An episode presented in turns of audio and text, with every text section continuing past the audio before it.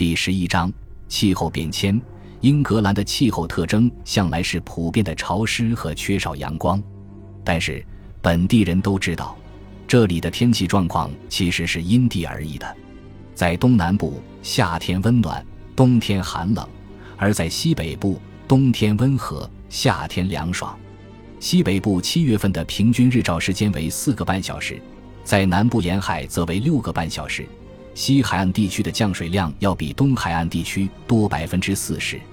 这里的秋冬两季主要刮西南风，春天刮东风。这种天气在这片土地上造就了潮湿的橡树林和岑木林，以及浓雾弥漫的沼泽和荒野。北部和西部地区是沼泽和山地，那里的土壤贫瘠，适合充当牧场，而非种植庄稼。当地的农户只会种点自用的粮食。南部和东部是低地地区，土壤要相对肥沃许多。这些地方既适合种植粮食，也适合放牧牲畜。它算得上是混合农业区。在英格兰的历史上，这些气候模式至关重要。在公元前五百至前三百年，如果温度下降两摄氏度的话，北方的庄稼就会大幅度减产。一度之差会使减产的风险增加七倍。在这一时期，我们看到地势较高的农场和村落变得荒无人烟。南部地区气候比较温和，收成更加稳定，这里的庄稼很容易丰产。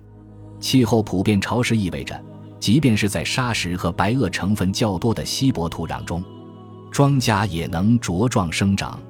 因此，东南部应该种小麦，而北方应该种燕麦，这是一条普遍的真理。但我们还是可以看到。牛津郡和萨福克郡的东北部普遍种小麦，而诺福克的黑麦种的更多。燕麦是兰开夏郡的主要作物，而黑麦则是约克郡的主粮。小麦和大麦在威尔特郡平分秋色，但在该郡降雨量较大的西部农村，大麦才是主角。与北方人相比，南方人虽说健康程度有所不如，但他们更为富裕。所以说。气候在人类历史上发挥了一定的作用，而且气候比较干燥的东部社群不同于多雨的西部社群。在公元前一千年，两个地方社会制度的差异十分明显：西部形成的是小型贵族势力中心，东部形成的则是分散的村落。孤立的农庄住宅和小型村屯是北方和西部的特色，而集体耕作的村庄和庄园制度在东部和南部更为常见。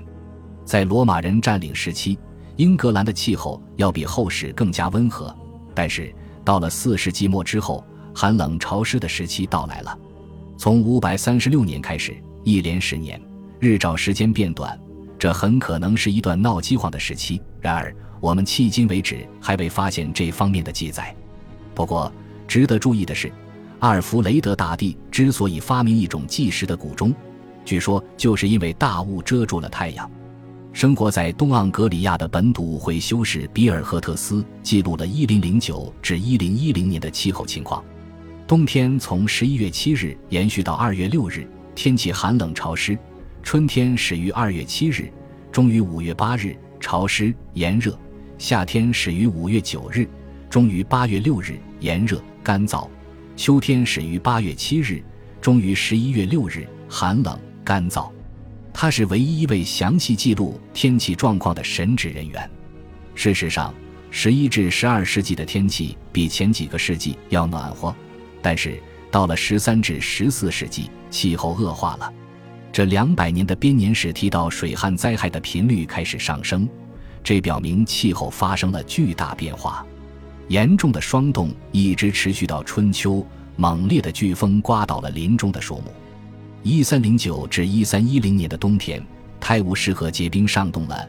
一三百一五年和一千三百一十六这两年阴雨连绵，庄稼欠收，死者枕藉于路。这是一个疫病流行的时代，犯罪率也相应的上升了。十四世纪降雨量增大的一个标志是，人们开始挖掘排水壕沟，搭建阳台，教堂的地板也抬高了。在有些村庄。地势较低的区域已无人居住，在乔叟的《坎特伯雷故事集》中，魔方主的故事向我们显示，主人公总是担心会再来一场大洪水淹没世界。当时的人们普遍认为，一三六二年一月十四日的那场超级大狂风预示着末日审判的到来。在中世纪时期，天气主宰了一切，外在的气候造就了内心的气候。英格兰史就是一部气候史，这么说也未尝不可。感谢您的收听。喜欢别忘了订阅加关注，主页有更多精彩内容。